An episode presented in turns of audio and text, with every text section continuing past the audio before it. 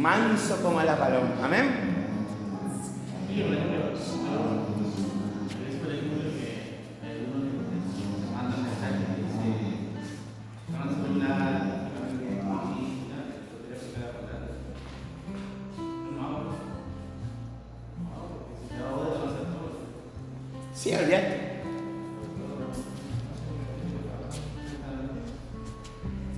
21. Crear una conciencia constante de superación.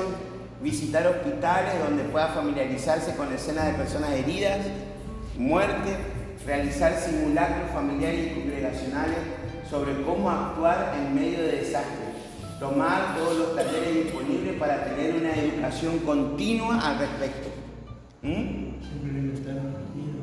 Y si, ¿viste? si vos no, te fuiste nunca a visitar un hospital y te, después te va un desastre natural, por ejemplo, a querer ayudar, y muy posiblemente te falten todas las herramientas, eh, por más que tenga buena predisposición, a eso me refiero.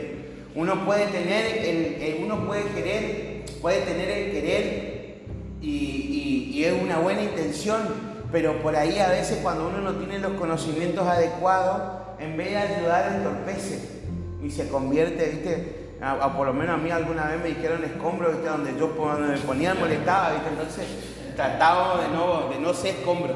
¿eh? ¿Amén? Clasificaciones de desastre. Definición de desastre. Un desastre es un evento que causa destrucción a un nivel que sobrepasa los recursos y habilidades disponibles. Responder a, e, a este sin asistencia y responder a este sin asistencia. Otra definición de desastre es un evento provocado por el, humano o por la naturaleza que causa destrucción y devastación eh, que no puede ser aliviado sin asistencia. Estamos hablando, pongo yo las imágenes, los incendios forestales que ocurrieron en el sur son, son un caso, eso es un contexto de desastre, las personas perdieron su casa, su auto, todos perdieron lo que tenían. Después el tema de los tsunamis también a mí me, parece que es lo más claro. Eh, ¿Podemos tener situaciones más chicas? Sí, hay situaciones más chicas. Natural o causado por el hombre, todo desastre causado por la naturaleza como huracanes, tornados, terremotos, nevadas, sequía, volcanes en erupción, etcétera, son desastres naturales. Todo desastre causado por conflictos bélicos, por negligencia, fuego, derrame de sustancias peligrosas, corrupción social o gubernamental, etc., ataques terroristas, son desastres causados por el ser humano. O sea que nosotros en la guerra sería una cuestión de la extensión de la destrucción local, amplio o catastrófico. Un desastre local es, un, es tan traumático para su víctima como uno catastrófico. ¿Qué significa esto? Pongo un ejemplo que no sé si es el más eh, común, pero vamos a sacarlo de lo, de lo pequeño o de lo individual, lo vamos a llevar a lo colectivo. Una persona que, que tiene un accidente de tránsito o en su defecto, vamos a poner, no vamos a poner accidente de tránsito, una persona que, que, a la cual le sufre un robo violento, en un instinto natural de supervivencia a esa persona le queda temor, le queda miedo, le cuesta volver a habituarse a tener su vida normal. Esa, es una situación traumática para una persona, ¿sí o no?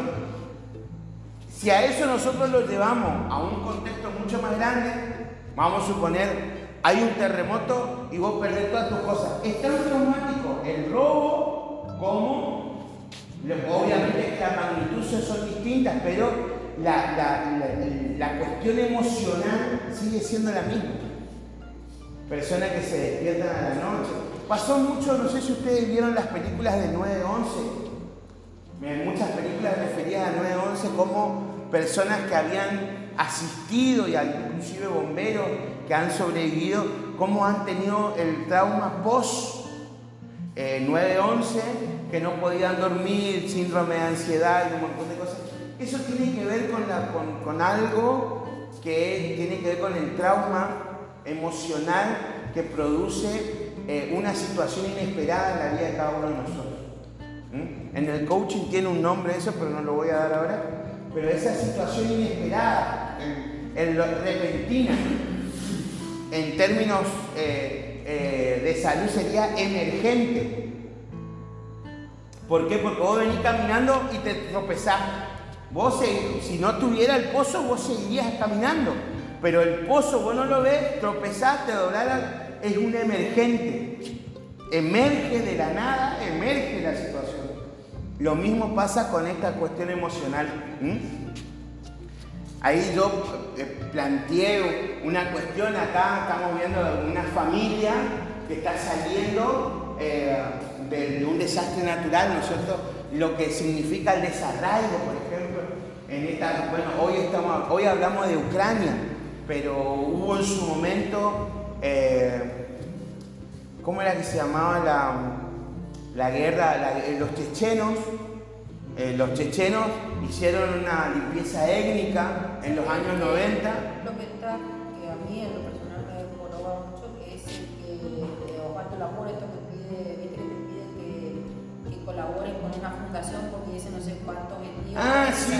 Sí, ahí tenía también un ejemplo, ¿cierto? Las personas que migran de los países africanos hacia Europa, o sea, un mejor contexto de vida. Que acá, que acá vienen, venezolanos, colombianos, bolivianos, que, que dejan su, su cosa. Eso también implica una, el desarraigo, implica también una cuestión de eh, eh, trauma emocional en muchos casos. Primario o secundario. Lo que ocurre en el desastre, en el, desastre inmediato y sus consecuencias eh, que trae el desastre. Respuesta inmediata que busca suplir comunicación, ayuda médica, comida, albergue y transportación. En que en esta etapa los capellanes suelen apoyar al tipo de rescatistas que llegan no solo, y, ahí hay una cuestión, el capellán no solamente apoya a la víctima, sino también apoya al equipo. ¿Mm? Exactamente. Son y ahí hay una serie de cuestiones de motivación que hablábamos anteriormente, las frases, las formas en las cuales nosotros nos, nos eh, las palabras tienen poder, muchachos, y eso es algo que nosotros tenemos que aprender a usar eh, y cuando sale de corazón siempre es mucho mejor. Y podemos mantener el ánimo de la persona que está sufriendo y del equipo que está trabajando. Rehabilitación. En este periodo se busca restaurar los servicios básicos como el agua, la luz, el teléfono, el gas, la transportación, reparación, reparar carreteras, poner toldos en techo, etc. Reconstrucción a largo plazo, volver a al volver la comunidad a, un estado funcional. Y ahí, bueno, una imagen de lo que sería como situación primaria. Los capellanes muchas veces eh, transcurren todo el proceso. ¿eh? A veces hasta, hasta hay gente que se ha quedado a trabajar en, países donde se han producido desastres. Tareas que pueden realizar los capellanes cristianos apoyo empático y solidario para las personas en crisis. Uno de los principales que nosotros para eso estamos. Permanecer en silencio al lado del que sufre con una actitud comprensiva. Preguntar en qué podemos ayudarle y qué necesita. Facilitar cosas obvias que necesitan. Estar dispuesto a brindar un hombre para que lloren y se desahoguen calificar objetos. Hay objetos peligrosos en toda área de desastre y objetos que pueden ser útiles para aliviar la emergencia. ¿Mm? Estrategias en situaciones de desastre. Para la psicología y la capellanía en desastres, un desastre catastrófico es la irrupción de un acontecimiento súbito, intenso y traumático con gran número de víctimas que sobrepasan los recursos de la comunidad y que además de la destrucción material y la desorganización social que provoca, produce una serie de afectaciones psicológicas a quien la padece, ya que fallan las estrategias de enfrentamiento habituales para la resolución de problemas. Cuestión muy particular que yo quiero traerles por ahí. La información se hace vital, el conocimiento se hace vital. Poder guiarle a una persona que pueda, hacer que pueda realizar un trámite ya de por sí es una ayuda que nosotros podemos dar. En el medio de la, de la desorganización, si vos sabés dónde hay, dónde hay comida y le avisás a una persona que está buscando comida, ya es una ayuda fundamental. ¿Me explico? Seguimos. Vamos a intervenir con personas normales que pueden estar atravesando por un periodo de conducta atípico que puede variar desde manifestaciones de dolor normales hasta disturbios patológicos. ¿Qué significa la persona, eh, la persona que tiene ataque de ansiedad? ¿Alguna, alguna, alguna vez tuvo ataque de ansiedad? ¿No? ¿Saben cómo un ataque de ansiedad? No. La persona que, está bajo mucho estrés suele tener eh, esto que se llama, eh, cuando te pasa por situaciones traumáticas, suele tener esto que se llama ataque de ansiedad, que parece que le falta el aire y se puede, ¿cómo?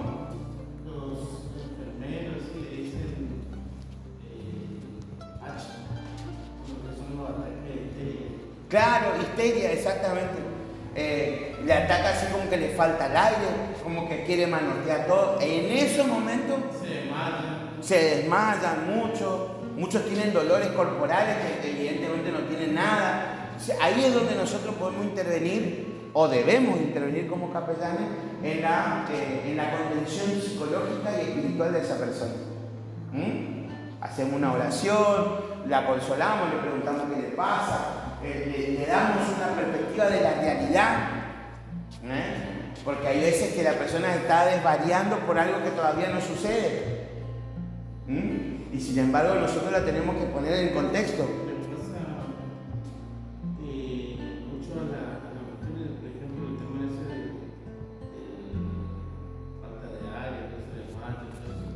Sí, sí, suele ser a veces.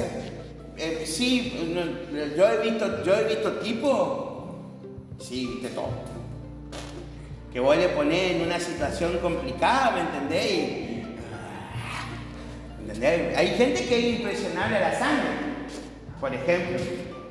¿Entendés? Yo me acuerdo, yo, este, yo me acuerdo, yo me fui a ver el nacimiento de mi segundo hijo, pasé, entré al parto me dijeron, no te vas a caer, bola, bola, bola, me dice, porque el que pasó anteriormente, todo macho, todo macho, pero le vio salir al hijo y se cayó la bola, no sabíamos si atenderle a la madre, al chiquito o al, hijo que estaba. Entonces, por ahí, viste, hay cuestiones, eh, eh, a, a un mismo estímulo las personas pueden reaccionar de manera muy diferente. Y por ahí, no sé si tiene que ver un poco con el género o el sexo, Puede ser que por ahí nosotros visibilicemos mucho más las mejores. No, no, pero te digo. Ah, sí, sí, sí, puede ser que por ahí uno visualice mucho más a, ese tipo de situaciones con las mujeres, pero eh, hay muchos casos, eh, no sé, la verdad que no tengo un dato estadístico para decirte le pasa más a la mujer que al hombre. Ahí la verdad que vengo en, vengo en desconocimiento en ese sentido. Eh, está en el capellán la responsabilidad de identificar la severidad de la condición de la víctima y hacer las primeras intervenciones antes de ser referidas al profesional que llega a la escena. Bueno, ahí tiene que haber un conocimiento previo. Primero, el curso de primeros auxilios, RCP, eh, eso tiene, son cosas que un capellán para que, para que estén de esas tiene que tener para poder hacer ese tipo de eh, evaluaciones. ¿eh? un desastre no solo alcanza a las víctimas afectadas de forma directa, también los familiares, amigos, espectadores y la propia sociedad que queda afectada. En este caso particular, por ahí nos damos, mucho, damos cuenta de lo que te había pasado a vos, Roberto, tiene que ver un poco con el tema del contexto o el, entorno de la persona. Vos te fuiste a querer, o sea, te pidieron orar por, por, una persona en particular y después terminaste predicándole a una familia entera que estaba alejada de Jesucristo. Por ahí las situaciones problemáticas no afectan solamente a la persona, sino a su entorno más cercano también. Eh, el mensaje que queda es, no hay, el mensaje que queda es, no hay seguridad, el futuro no es previsible, sobreviva como pueda. Sí, por ahí no sé si está también eso.